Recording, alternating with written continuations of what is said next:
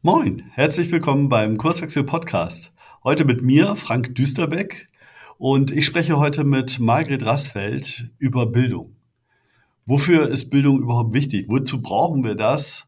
Ja, um natürlich den Herausforderungen unserer Gesellschaft entgegentreten zu können. Aber wie muss Bildung dann sein?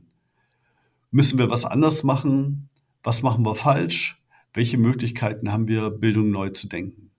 Das sind alles Themen, die natürlich in unserem Beratungsumfeld auch ja eigentlich die Grundlage bilden, wie wir mit Menschen gemeinsam es schaffen, neue Wege zu finden, den komplexen Herausforderungen unserer Gesellschaft oder der Wirtschaft entgegenzutreten. Also seid gespannt auf den Podcast mit Margret Rassfeld. Du hörst den Kurswechsel Podcast. Wir machen Arbeit wertevoll, lautet unsere Vision. Im Podcast sprechen wir über lebendige Organisationen, den Weg dorthin und die Nutzung von modernen Arbeitsformen.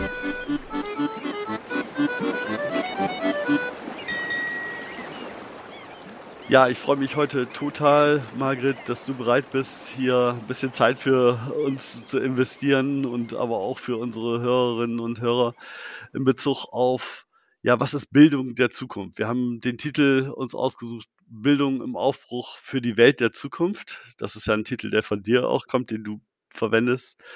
Und ähm, da wollen wir heute drüber sprechen, was das vielleicht auch für unsere Berufsumfelder bedeutet, ähm, wie wir da vielleicht mit einer neuen Bildung uns besser auf die Herausforderungen unserer Welt einstellen können. Aber als erstes, Margret, freue ich mich, wenn du dich mal eben ganz kurz vorstellst und erzählst, was dich so umtreibt, wo du herkommst. Genau. Ja, hallo an alle. Hallo Frank, danke für die Einladung. Äh, ich komme aus dem Schulbereich, bin aber weitgehend vernetzt, auch in äh, Entrepreneurship-Bereiche, Kunst und so weiter. Ich bin eigentlich so eine Vernetzerin von Ideen und Menschen, aber beruflich Lehrerin und habe ähm, 25 Jahre als Schulleiterin zwei Schulen aufgebaut, die anders ticken. Eine davon ist die Evangelische Schule Berlin Zentrum und die gilt so als Prototyp für den Paradigmenwechsel, der ja ansteht und der auch bildungspolitisch bereits beschlossen ist. Und ähm, ich setze sehr viel auf die Partizipation von Kindern und Jugendlichen. Deswegen fahren die auch durch die Welt und inspirieren andere Menschen, wie dich ja auch, Frank. Genau. in diesen Kongressen. Und äh, ja, die haben einfach so viel Potenzial und Anstiftungspotenzial auch. Und die sprechen so aus dem Herzen. Und da, dem kann man sich gar nicht so entziehen. Ja, und wir müssen sowieso viel stärker intergenerationell das Neue lernen. Und äh, jetzt bin ich, ich habe Schule im Aufbruch gegründet 2012, um so eine Bottom-up-Bewegung zu äh, pushen. Ähm, das ist auch ganz gut gelungen und ich bin jetzt seit 2016 im aktiven Ruhestand und bin jetzt 120 Prozent für Schule im Aufbruch unterwegs und vor allen Dingen das neue Lernformat Friday ist gerade sehr stark nachgefragt und rollt so richtig durch die Republik und auch durch Österreich, Luxemburg, Schweiz, was mich sehr freut. Das freut mich auch ganz besonders und da kommen wir bestimmt auch gleich nochmal zurück drauf.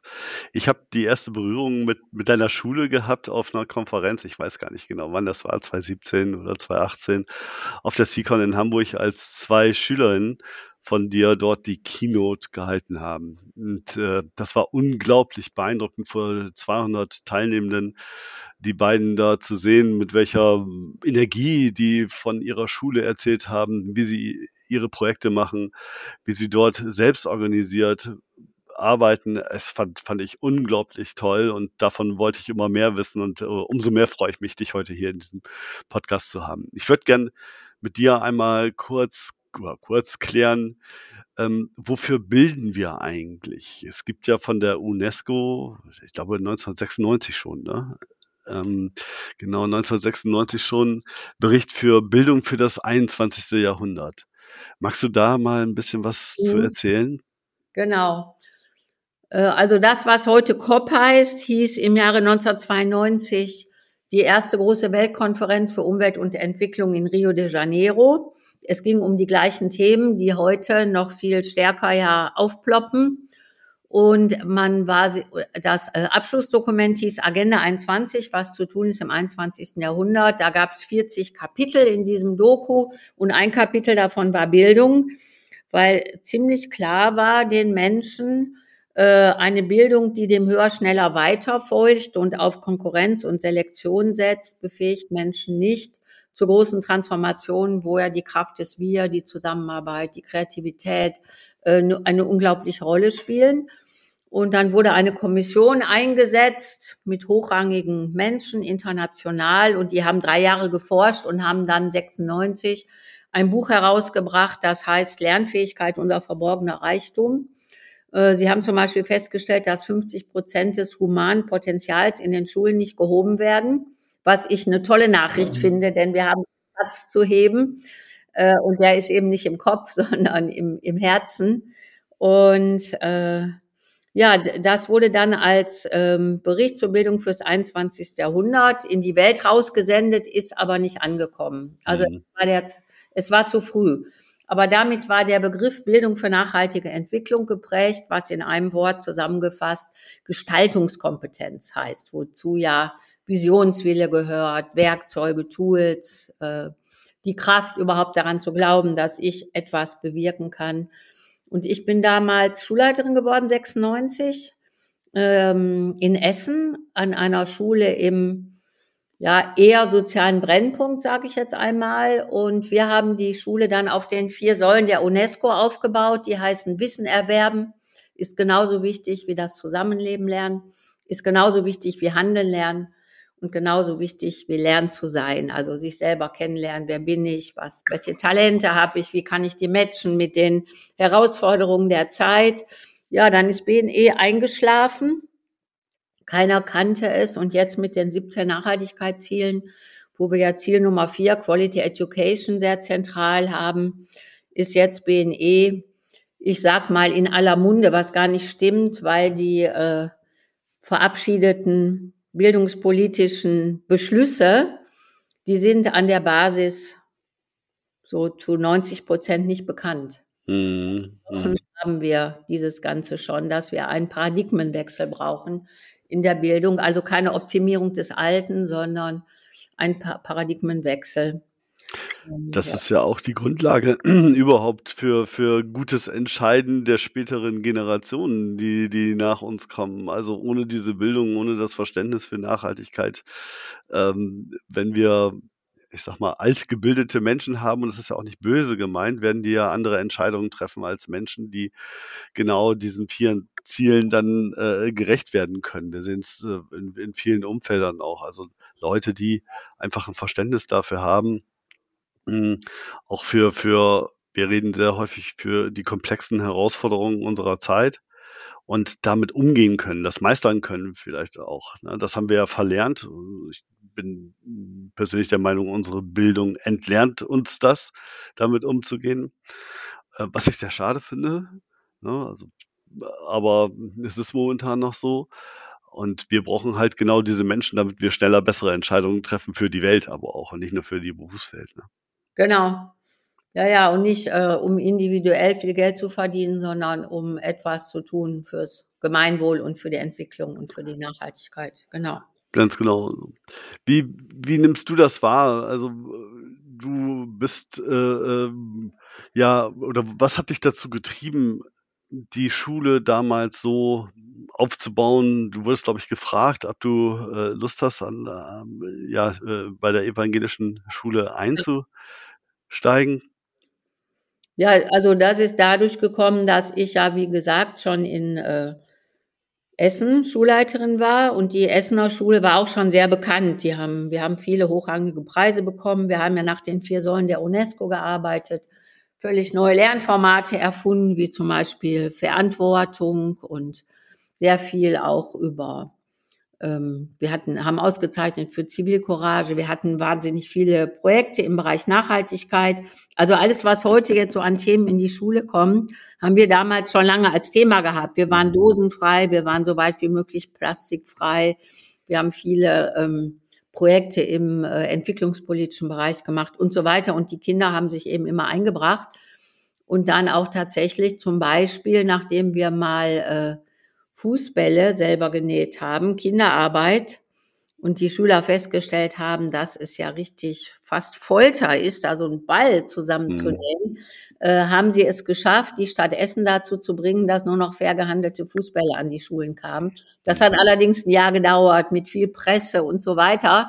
Aber wenn wir sie äh, lassen, diese Kinder und Jugendlichen, habe ich festgestellt, schon vorher, als ich am Gymnasium war, ähm, wenn wir sie nicht, wenn wir nicht sagen, ja, dann geht's eben nicht, ne, sondern sagen, hm, und jetzt, weil meistens kommt ja erstmal kein Geld da, geht nicht und überhaupt, äh, dann haben die ein viel stärkeres Beharrungsvermögen als die Erwachsenen. Also wir geben uns ja viel zu schnell dann zufrieden und sagen, naja gut, dann geht's eben nicht. Und die genau fahren dann Presse auf machen dies und machen jenes. Und äh, wir sehen ja auch jetzt bei Fridays for Future zum Beispiel, wie viel Energie da drin steckt, wie viel Kreativität, wie viel Potenzial. Die Fridays for Future haben ja eine Konferenz gemacht, eine Tagung in Dortmund über drei Tage. Da waren ja 1600 Jugendliche. Mhm. haben alles selber organisiert, super mhm. Workshops und so weiter.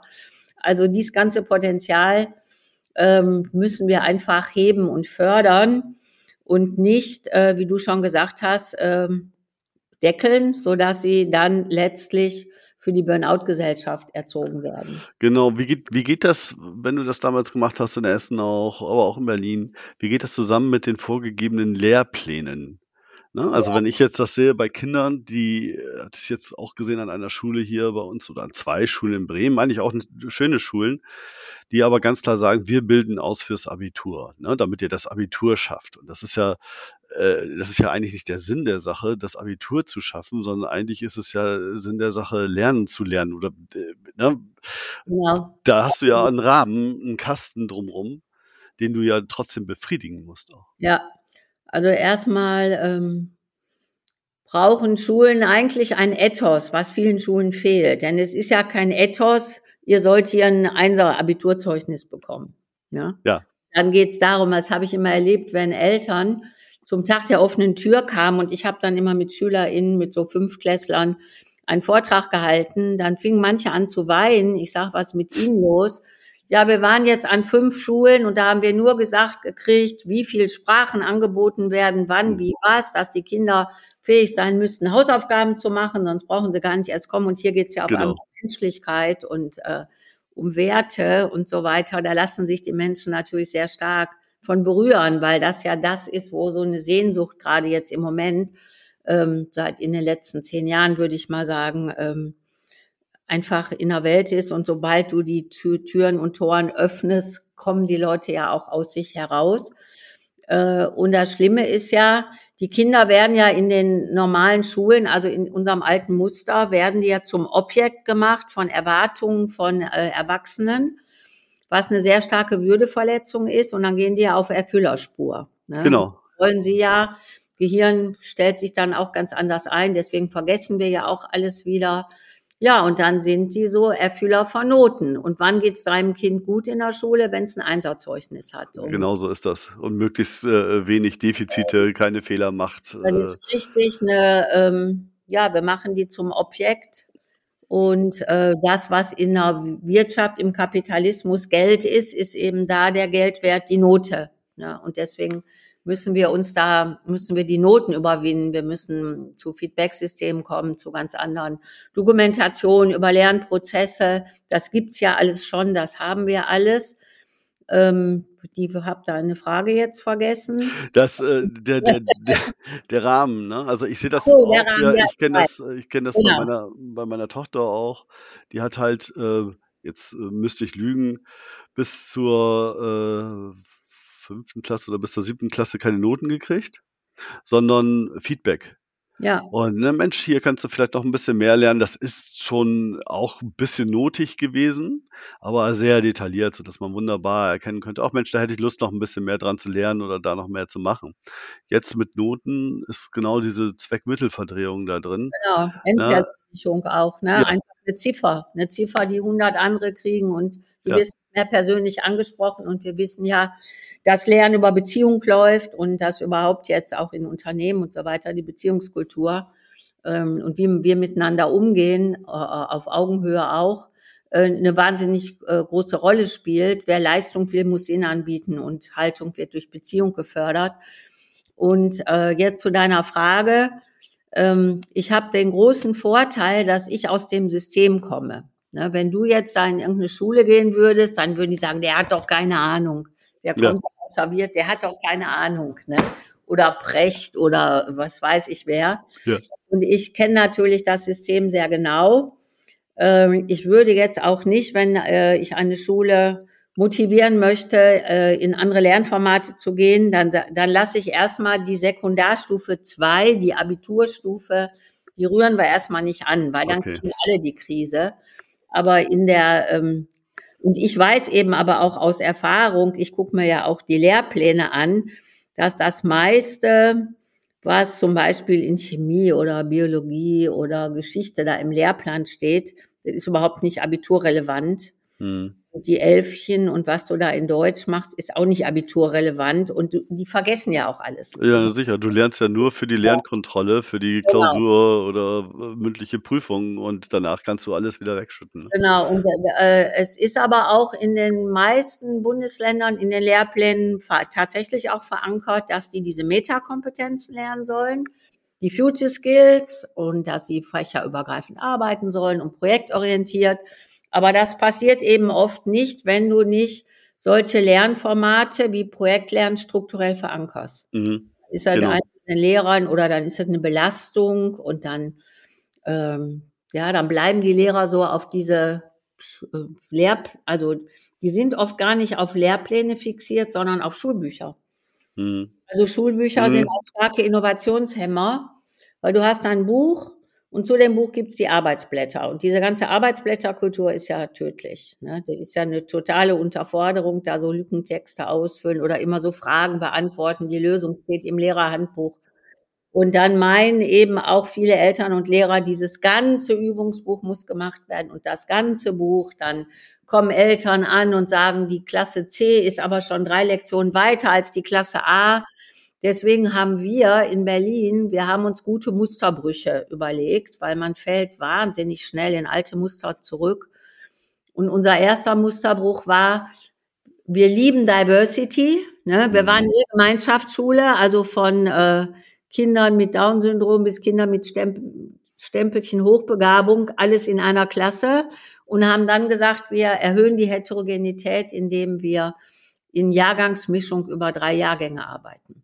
Oh, spannend, ja. dadurch kannst du nicht mehr reingehen und sagen, so, jetzt schlagt mal euer Buch auf. Es geht einfach nicht. Ne? Und dadurch haben wir dieses selbstorganisierte Lernen erfunden, haben wir das ja gar nicht. Maria Montessori macht das ja schon seit 150 Jahren. Ähm, man kann sich das so vorstellen wie Montessori, also die vorbereitete Lernumgebung, aber nicht unbedingt mit Montessori-Material. Ja. Das heißt, die, die, die Kernelemente, die im Lehrplan stehen, ein bisschen entrümpelt haben wir, aber was wirklich wichtig ist, lernst du selbst organisiert. Es ist toll, in Jahrgangsmischung können natürlich die Kinder sich gegenseitig helfen und ja. die Lehrerinnen und Lehrer werden entlastet, können sich auch mal Einzelnen zuwenden. Und der wirkliche Clou ist eben, es gibt keine Arbeiten mehr im Gleichschritt. Morgen wird Mathe geschrieben und übermorgen Deutsch und nächste Woche dann Englisch, sondern der Test ist der Abschluss von meinem eigenen Lernformat, meine halben Prozentrechnung. Ich habe es verstanden. Der Lehrer hat nochmal mein Heft durchgeguckt und dann sage ich, oh, dann nächste Woche teste ich mich. Das ist so ein, ja, ja nichts Weltbewegendes. Und wir haben dadurch natürlich diesen ganzen Vergleich rausgenommen. Sobald du eine Arbeit schreibst, kommt die Angst, oh Gott, ich kann es noch nicht. Und dann wird die Arbeit zurückgegeben.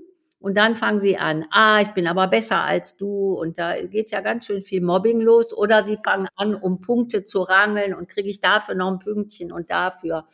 Und äh, das haben wir aus dem System einfach dadurch rausgenommen. Viel Entspannung da. Und es geht um die Einzelnen, die dann auch, wie du gerade von deinem, deiner Tochter erzählt hast, die kriegen dann äh, individualisierte Feedbacks wenn man Noten geben muss, in manchen Bundesländern musst du ab Klasse 5 Noten geben, ist die ganz klein unten. Aber das mhm. Wichtige ist das personalisierte, individualisierte äh, Feedback. Und unser zweiter Musterbruch hieß Lernen im Leben. 80 Prozent gar nicht in der Schule, sondern im Leben ohne Lehrer. Die Lehrer waren nur die ähm, Feedbackgeber oder die, äh, die ähm, wie sagt man, die dann zu ähm, Gesprächen sich äh, mit den Schülern getroffen haben, was sie gelernt haben. Ach so, die selbstorganisierte Lernen wurde auch begleitet durch ähm, wöchentliche Einzelcoachings. Mhm. Wir haben ja gearbeitet in ihren Räumen und die Tutoren haben sich dann nach und nach die Schüler geholt, mindestens alle 14 Tage. Manche haben es auch wöchentlich gemacht, je nachdem. Und ähm, zweite war Lernen im Leben und das dritte, genau. Das gehörte auch zum Lernen im Leben, der wöchentliche Projekttag, wo du fünf, sechs Wochen a fünf Stunden eben eine Forscherfrage bearbeitet hast. Und daraus ist jetzt der Friday geworden. Ja, super. Also das, ich hatte dieses Format ja auch äh, auf der Seacon kennenlernen dürfen. Die äh, Schülerinnen haben das da vorgestellt. Auch, de, auch das mit den Projekten, wo sie sich selber einfach die, äh, das Projektziel, den Zweck gegeben haben auch mit wenig Geld dann und wenig Mitteln äh, und damit auch haushalten mussten und dadurch eine ganz andere Erfahrung, auch eine ganz andere Lernerfahrung gemacht Ach, haben. Herausforderung war das, ja. Ja, also es, es war einfach toll. Also das war, war wirklich klasse. Und wenn wir das heute sehen, ich meine, Schule, ähm, Ausbildung, so die erste Sozialisation und die, die Kollegen kommen dann hier in den Beruf rein und dort ist die Herausforderung ja inzwischen wirklich so, dass wir viel mehr in selbstorganisierten Teams arbeiten und dort diese Probleme, die wir heute empfinden, lösen müssen. Und wir sehen das eben in verschiedenen Kontexten, ob das Beratungskontexte sind, aber wir gehören zu einem größeren Unternehmen, das ist die HEC mit 180 Mitarbeitenden. Mm, und wir machen Softwareentwicklung dort äh, oder produzieren Software. Und da hast du immer nur Teams, die sehr eng miteinander kollaborieren müssen. Und die Kollegen müssen das in Teilen erst wieder lernen. Ja. Ja, die haben ja auch, die meisten kommen ja mit Fehlerangst. Genau. Ja, musst du, wenn du Neues entwickelst, machst du ja auch Fehler. Und wenn du dann nicht Vertrauen hast oder dazu stehen kannst und die verheimlichen willst oder die vielleicht gar nicht merkst, weil du sie verdrängst und so weiter, ist das natürlich ein starker Hemmschuh. Das ist so und wir haben äh, in der IT dann eben überall in diesen Teams auch äh, ein, ein Scrum Master, was eigentlich ein Coach ist für Selbstorganisation. Ne? Also wie kriegen wir jetzt in diese Teams, das, wie kriegen wir das dorthin, dass die Menschen selbstorganisiert, vernünftig arbeiten, Fehlerangst abbauen, psychologische Sicherheit haben, sich austauschen können. Äh, das ist eigentlich äh, ein Mangel geschuldet, der in der früheren ja. Bildung denn eben da äh, durch die Bildung erzeugt wird. Ne? Genau, wenn wir dieses ganze Geld mal in die Schulen stecken würden und entsprechend ein paar Leute da rein, dann würde es allen besser gehen. Ja, so Haltung zu verändern ist ja echt schwierig. Nee, eben, genau, das. Eben. Das kriegst du nicht mal eben hin. Ne? Das dauert lange und äh, für mich, was mich daran ein bisschen ärgert, ehrlicherweise, ist, wenn ich mir das anschaue mit Bildung, auch die verschiedenen Schulen, zum Beispiel wieder in Bremen, wo einige sehr, sehr klassisch aufgestellt sind, wir wissen das ja eigentlich besser. Und wenn wir wieder zurückschauen, UNESCO, du hast gesagt, die waren äh, 1992 äh, saßen sie schon zusammen, 1996 ähm, haben sie dann die Bildung für das 21. Jahrhundert rausgebracht. Ähm, warum tut sich das so schwer? Warum dauert das so lange, bis sich Bildung wirklich ändert? Also ich weiß nicht, ob wir es wirklich besser wissen, weil viele Eltern, sage ich jetzt mal, Eltern spielen da ja auch eine große Rolle und auch viele Lehrerinnen und Lehrer, die haben gar keine Zeit, sich mit den neuesten neurowissenschaftlichen äh, Kenntnissen so zu befassen.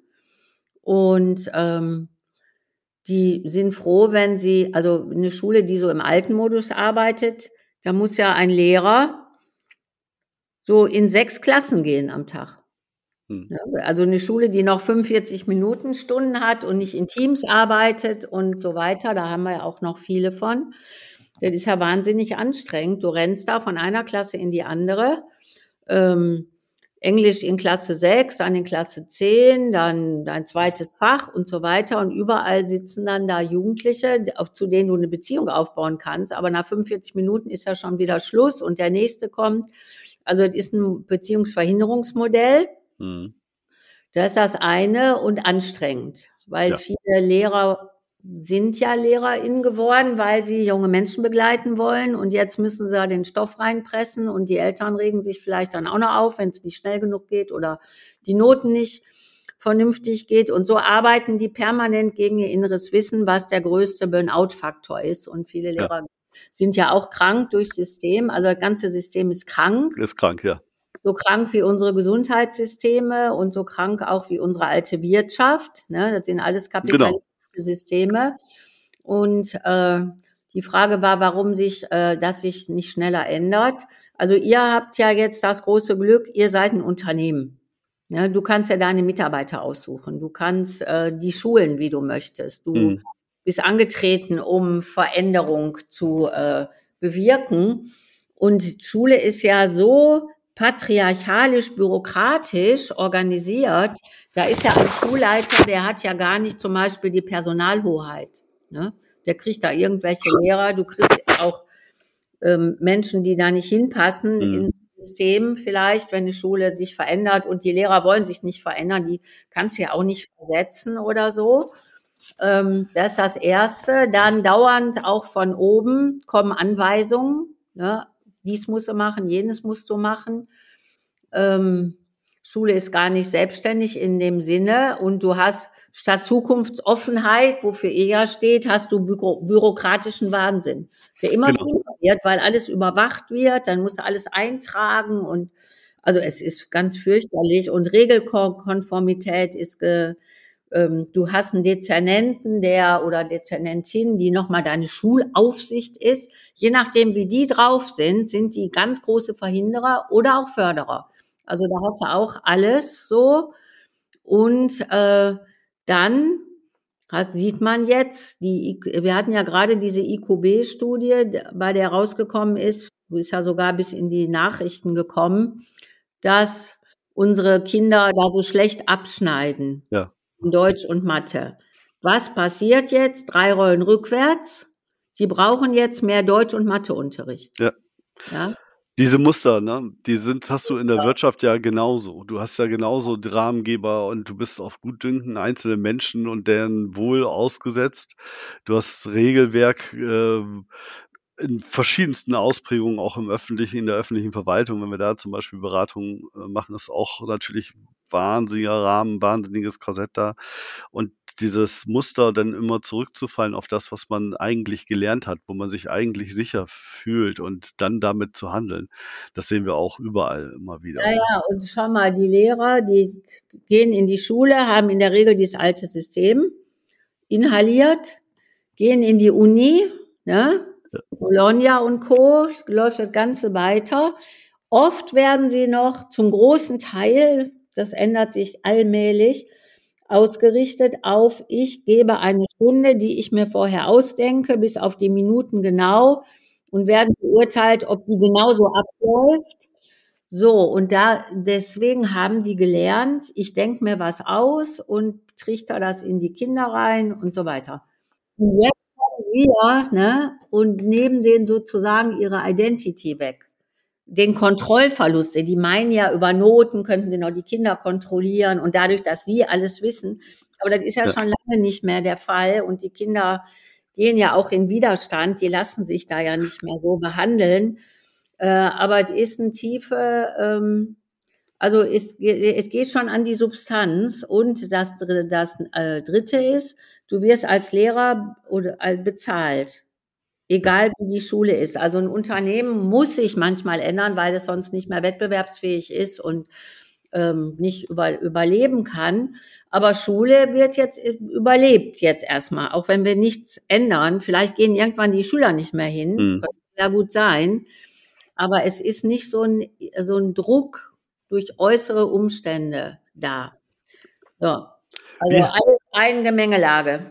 Ja, ja, wie hast du denn das Muster durchbrechen können? Also du bist ja trotzdem auch äh, genau diesen Sachen, du hast auch äh, äh, als auch als Schulleiterin, du hast ja auch LehrerInnen, die äh, auch ganz divers sind. Ne? Wie hast du Ja. das geschafft gemeinsam? Ja, also ähm, ich habe das geschafft durch, äh, also dadurch, dass wir, ähm, Also, dass ich erstmal solche Dinge thematisiert habe. Was sind die Herausforderungen heute? Worum geht's eigentlich? Also auch schon 96, wie gesagt, ging es ja um, um Klimawandel, um Biodiversität und so weiter. Äh, ich bin da auch sehr gut informiert und das ist eigentlich mein Thema. Ich komme ja aus den 68ern und habe das alles so mitgenommen ne? und habe dann äh, ich habe ja auch psychologische Ausbildung. Also wir haben als Team, ich habe die Schulen immer direkt in Teamorganisationen aufgebaut. Und mit den Teams haben wir ganz anders kommuniziert, auf Augenhöhe, selber mitentwickelt, viel Selbstorganisation auch, aber viel Ethos eben. Also mhm. worum geht's eigentlich? Wofür steht die Schule? Also die Schule in Essen damals hatte als Leitbild Verantwortung für Kinder, Verantwortung für die Erde. Mhm. Wir setzen uns ein für Frieden, Gerechtigkeit und die Bewahrung der Schöpfung. Und daran hat sich, und daran haben wir gearbeitet. Und dann haben wir ein Jahr später, also die Agenda 21 kam natürlich da rein. Wir haben uns Agenda 21 Schule genannt. Wir waren, bevor die Stadt die Agenda 21 unterzeichnet hat, schon Agenda 21 Schule. Unsere Fünfklässler saßen in allen städtischen Gremien mit drin, haben da mitgearbeitet, haben das Leitbild der Stadt Essen. Und das waren natürlich so Sachen, die haben total motiviert, weil da ja, immer stark, die, Sinn, die Sinngrundlage war. Und dann hat man gesehen, wie die Kinder sich entwickelt haben. Und dann haben ja die Kinder die Schulfachverantwortung erfunden sozusagen und sind auf einmal raus in die Community und haben sich da überall engagiert und äh, die Lehrer, die sie besucht haben, haben plötzlich festgestellt, die coolen Jungs, die sind da gar nicht mehr die, die coolen Jungs, die stören, sondern äh, die setzen sich da total ein und die können Sachen, von denen sie nie gedacht hätten, dass sie das können. Ja, und dann sind, sind wir immer ausgezeichnet worden und haben dann auch alles gefeiert und dann kam der Oberbürgermeister und dann die und die. Und wir haben auch nie so, äh, wir hatten auch mal Mobbing. Ähm, wir hatten auch, äh, also wir haben auch Kinder gehabt, die ähm, aus Familien kamen, wo viel Gewalt herrschte, die gerne auch mal so getreten haben oder dies oder jenes gemacht haben. Wir haben das immer öffentlich gemacht und dann geguckt, äh, wer kann uns helfen, wie kommen wir raus, was brauchen wir. Und es ging sehr stark um dieses Menschliche auch, um die, und um die humane Entwicklung. Das hat natürlich auch die Lehrer dann gestärkt und ähm, ja, dann haben wir so an einem Strang auch mehr oder weniger gezogen. Da ist nicht jeder gleich gut mitgegangen. Ich musste so lachen. Er fällt mir jetzt gerade ein. Ähm, wir hatten ja auch die wöchentliche Schulversammlung, die immer mit dem öffentlichen Auszeichnung, äh, mit dem öffentlichen sich bedanken und loben begonnen hat. Und irgendwann kamen mal zwei Schülerinnen zu mir. Mein Büro war ja auch immer auf äh, für alle. Und dann haben sie gesagt, Frau Hasfeld, die Frau so und so, die ist noch nicht so weit, aber macht nichts. äh, so, da habe ich gemerkt, der Geist der, der Institution, sage ich jetzt mal, ja. also der, der Geist der Schule ist größer als der Einzelne. Das ist also, ja der Ethos auch, ne? Das bildet sich ja aus es bildet sich so eine Kultur aus dann, wo auch bestimmte Dinge einfach nicht mehr akzeptiert werden, die, die ja. äh, diesem Ethos widersprechen. Und ich glaube, dass so ein Ethos eben sehr, sehr, sehr stark formt, formbildend auch äh, wirken kann. Ja. Ne? Genau. Super ja. spannend. Wie, wie machst du weiter? Äh, du hast, wir haben das ja vorhin schon kurz angerissen. Welche Formate unterstützt du weiter? Genau, also wie engagierst wir, du dich weiter? Ähm, bei Schul, also Schule im Aufbruch. Wer sich da näher für interessiert, da gibt es ja eine aussagekräftige Website zu. Schule im Aufbruch steht eben für neue Lernformate, die den alten Stundenplan auflösen. Also nicht für so ein Projekt, was mal reingeht als Add-on und danach geht's im Alten weiter, sondern selbstorganisiertes Lernen, Lernen im Leben, Herausforderungen, Verantwortung, äh, Lerncoaching, Schulversammlung, alle diese Dinge. Und dann hatten wir eben auch den wöchentlichen Projekttag, wo die Schüler sich äh, Forscherfragen stellen. Und da ist mir schon 2008 aufgefallen, da hatten wir nämlich das Thema Plastik. Da war gerade dieser Film Plastic Planet rausgekommen. ist jetzt auch schon 14 Jahre her. Ähm, da kannten die Schüler in sich hinterher wahnsinnig gut aus mit Plastik. Ne? Und haben die tollsten Sachen gemacht. Eine öffentliche Diskussion im Theater, ein Film, äh, ein Planspiel und so. Super. Und dann, ich war da in einer Klasse, die hatten so ein Planspiel gemacht. Die umweltbewussteste Schülerin spielte so ein CEO von so einer Schmutzfirma, aber wahnsinnig gut sich in diesem Perspektivwechsel da rein versetzt. Und ich habe ich habe erst mal gesagt, klasse, super. Und jetzt fängt das Projekt eigentlich ja erst an, habe ich dann gesagt. Und die Schüler, wieso? Sechs Wochen sind um, wir kriegen doch jetzt ein neues Thema. Also wir kriegen Hm, jetzt, ja, ja. ne, manchmal haben sie ja auch, äh, oft haben sie auch an den Themen selber mitbestimmt, aber das war so dieses Muster. Sechs Wochen, dann kommt ein neues. Und dann habe ich äh, gesagt, haben wir denn ein Problem mit Plastik? Ja, ein Riesenproblem. Mhm. Und dann haben einige gecheckt, aha, wir könnten ja jetzt was tun. Ne? Und dann habe ich auch so, kam so raus, einige hatten echt genug, so Ja. für halbe halbe vielleicht, genug von Plastik und andere, wir hätten jetzt nichts lieber getan, als äh, jetzt aktiv zu werden. Aber wir hatten da, wir haben das organisatorisch nicht hinbekommen. Ja, und jetzt kommt der Friday. Also es gibt ja ein Lernformat, das heißt ähm, Verantwortung. Die äh, Jugendliche kriegen zwei Stunden geschenkt und übernehmen alle eine verantwortliche Aufgabe im Gemeinwesen, sozial oder ökologisch, machen so um die 400 Schulen inzwischen. Wurde 99 von unseren Kids da in Essen-Holsterhausen Mhm. erfunden. Und äh, ja, nur positive Erfahrungen. Kinder wollen sich engagieren, die wollen was tun, die freuen sich, die wachsen daran. Die, äh, wenn wir an sie glauben eben, ne, da Ja. gehört natürlich der Potenzialentfaltungsblick zu. Und äh, also das ist so die eine Wurzel vom Friday. Die andere ist diese Begrenzung beim Projekt durch die Zeit, weil es geht ja darum, dass wir lernen, Lösungen zu kreieren und die auch umzusetzen und dadurch zu merken, wow, wir können ja jeder uns auch einmischen in die Gesellschaft und was tun. Und das Dritte ist, in diesen ganzen Papieren zur Bildung für nachhaltige Entwicklung, also das Neueste heißt BNE 2030, da steht überall drin, Kinder und Jugendliche brauchen Aktions- und Freiräume. Es reicht nicht, dass die Wissen aufnehmen, sie müssen auch ins Handeln kommen. Und da habe ich dann dieses, diesen Projekttag einfach weiterentwickelt zum Friday. Und der ist gerade unser, ja, wie soll ich sagen, unser Format, was am meisten aufgegriffen wird, äh, wo jede Woche auch Anfragen kommen, können wir da mitmachen, was, was braucht man dazu? Friday heißt vier Stunden jede Woche, strukturell verankert. Mhm.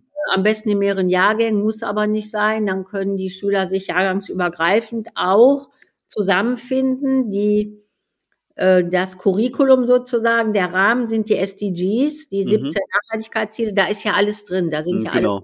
Themen, Gesundheit, alles ist da drin, Gender und so. Und ähm, auch Grundschüler sind in der Lage, die SDGs runterzubrechen von nachhaltige Städte auf, wir bauen jetzt eine nachhaltige Bank auf unseren Schulhof. Ja, also sofort. Die sind da total zu in der Lage, schon so Drittklässler und Zweitklässler. Und ähm, jetzt hat der Friday eben drei ähm, Elemente. Also die Schüler finden sich jetzt nicht klassenweise zusammen, sondern in Leidenschaftsgruppen. Die einen interessieren sich für Solarenergie, die anderen für das Thema, was hat der Klimawandel mit unserer Ernährung zu tun, die dritten fürs Insektensterben und so Toller weiter. Name, das ist gut, ja. Dass du die volle Energie dann da drin hast und nicht, äh, jetzt muss ich da irgendwo mitmachen, habe keinen Bock da drauf. Und äh, jetzt eignen die sich selbstständig Wissen an. Die gute Nachricht ist, es gibt ganz tolles Material inzwischen, äh, auch für alle Altersstufen, ähm, was so projektbasiert aufgebaut ist oder wo, also wo sie eben auch so Tools lernen, Mhm. von ich ein Interview bis wie mache ich einen Flashmob und äh, Filme. Es ist alles da. Da haben wir auch ganze Bibliotheken schon und ganze Mediatheken bei, auf der Friday-Seite. Und ähm, wenn die sich jetzt Wissen angeeignet haben, ist der zweite Schritt, wo gibt es eine Herausforderung in Schule oder Kommune? Und wie kann ich die jetzt, äh, jetzt finde ich dafür eine Lösung und die setze ich auch um. Und ich habe auch genauso viel Zeit, wie ich brauche. Das heißt, der Gleichschritt ist aufgelöst, was die Lehrer schon ziemlich herausfordert. Mhm. Äh, Wenn sie, wenn sie einmal drin sind, nicht so. Aber am Anfang, wenn die alles schon vorher genau sich ausdenken wollen. Was ist, wenn welche nach vier Wochen fertig sind und die anderen brauchen drei Monate? Wa- was mache ich dann? Und so weiter. Ist total interessant und dies loslassen. Wenn, da habe ich da so Kollegen, die sagen, können Sie mir beibringen, loszulassen? Und also richtig, wenn die vom Friday angezündet sind, wollen die auch Haltungsfortbildung und solche Sachen. Und dann wird das umgesetzt. Und die dritte Komponente ist eben äh, die Bildungslandschaft. Das heißt, alles Wissen ist ja in der Welt, nur nicht in der Schule. Und mit vier Stunden jede Woche kann natürlich alles angezapft werden. Die, ähm, der Schatz der Eltern, ne? Ja. über ihre Berufe ja. zum Beispiel. Oder Unternehmen, ihr geht da mal rein, Scrum oder Design Thinking mit Kreativmethoden. Die ganzen NGOs, die Beruf, also jetzt der Imker, der Biobauer und was es alles gibt, kann jetzt alles rein und die Schule baut um sich herum eine Bildungslandschaft auf, was, äh, weil viele Schüler wollen rausgehen, die wollen nicht genau. in der genau. Schule was machen, die wollen woanders was machen. Aber ja, du baust ja mit sowas ja. Äh, so Erfahrungsräume auf. Ne? Ja. Also wir gehen halt auch häufig, wenn wir, wenn wir irgendwo sind in der Firma, ne? du hast das vorhin auch gesagt, die Haltung von den Entscheidern. Ja. Die, die verändert sich ja jetzt nicht, weil Frank Düsterbeck oder Margret Rassfeld oder wer auch immer um die Ecke kommen und sagen, da muss jetzt mal anders machen, sondern das ist ja erstmal so das gelernte Muster auch. Aber die Bereitschaft normalerweise was zu erfahren und dass es vielleicht auch anders geht, die ist ja bei den meisten Menschen da. Und was du mit dem Fridays machst, ist ja genau das, diese Erfahrungsräume mal aufzumachen, dass der Schule mal erfahren ja. kann, wie schön äh, solche ja, Projektarbeiten denn auch laufen können, was mit den Kindern dort passiert, mit welchen genau. und Motivationen sie auf einmal reingehen. Ne? Auf jeden Fall. Und der Friday ist so angelegt, dass er eben von jeder Schule, diese vier Stunden kann jede Schule finden. Ne? Mhm. Also der ist sozusagen die Brücke in die neue Kultur ja.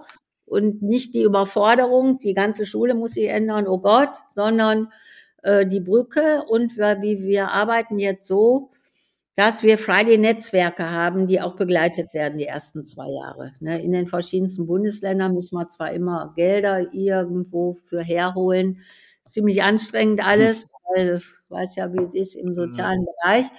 Aber die, äh, wenn wir da die Change-Kurve uns angucken, du hast ja die Early Adapter, die springen ja sofort auf und die Early Majority, die braucht ja mehr Sicherheit. Und dieses Netzwerk ist eigentlich dieser Sicherheitsrahmen, den die mhm. brauchen. Mhm nicht die einzige Schule, da sind auch welche, wie habt ihr es gemacht? Ach, ihr habt da auch ein Problem, ja, da bin ich ja beruhigt. Bin genau, das gibt dann Sicherheit. Ne?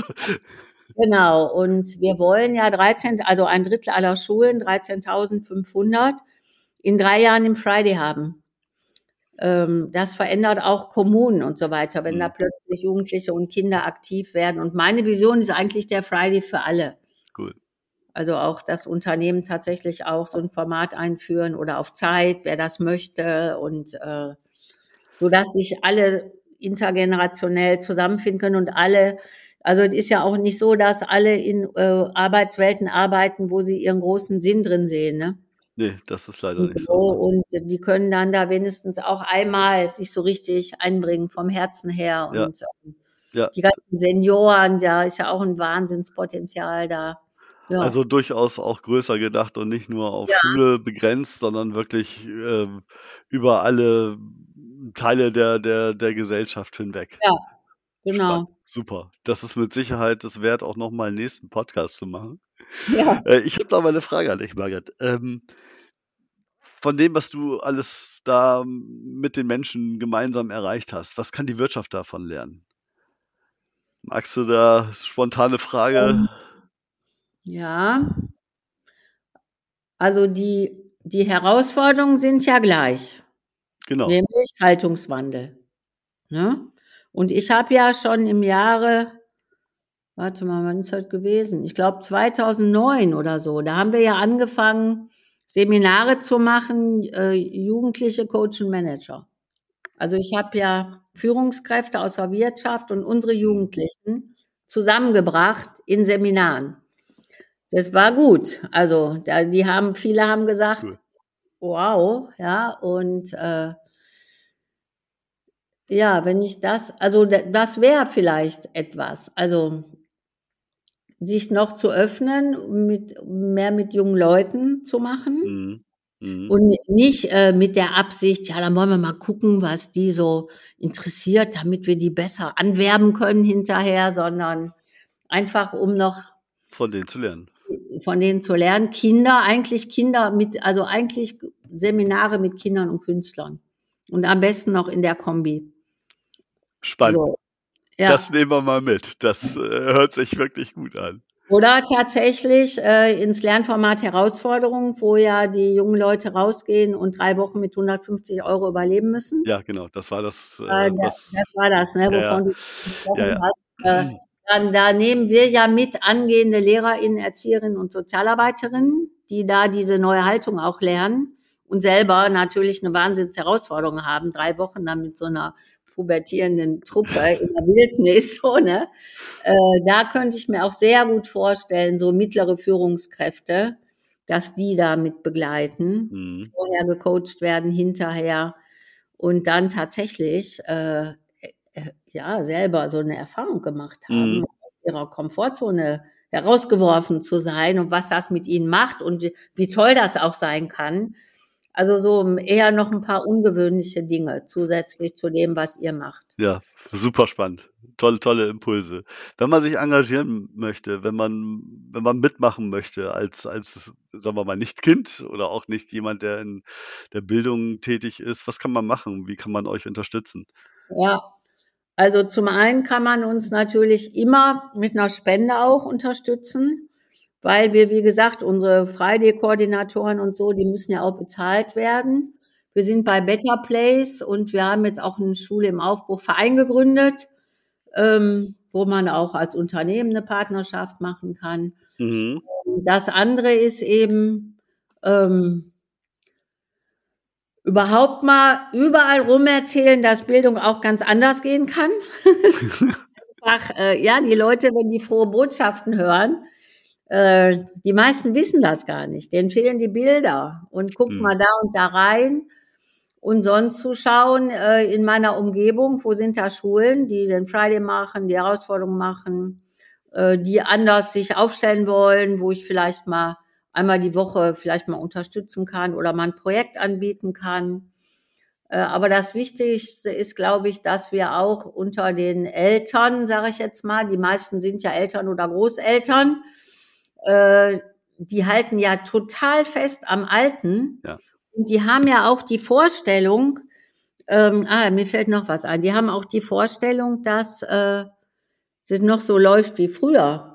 Wenn du jetzt ein Einsatzzeugnis hast, dann kriegst du deinen Wunschberuf und so. Und auch die also, 50 Euro noch als Geschenk, ne? Und wenn genau. die PISA-Studie schlecht ist, dann sind wir sowieso alle durch. Genau, also was, was wir noch bräuchten, da kann ich dich auch direkt mal drum bitten.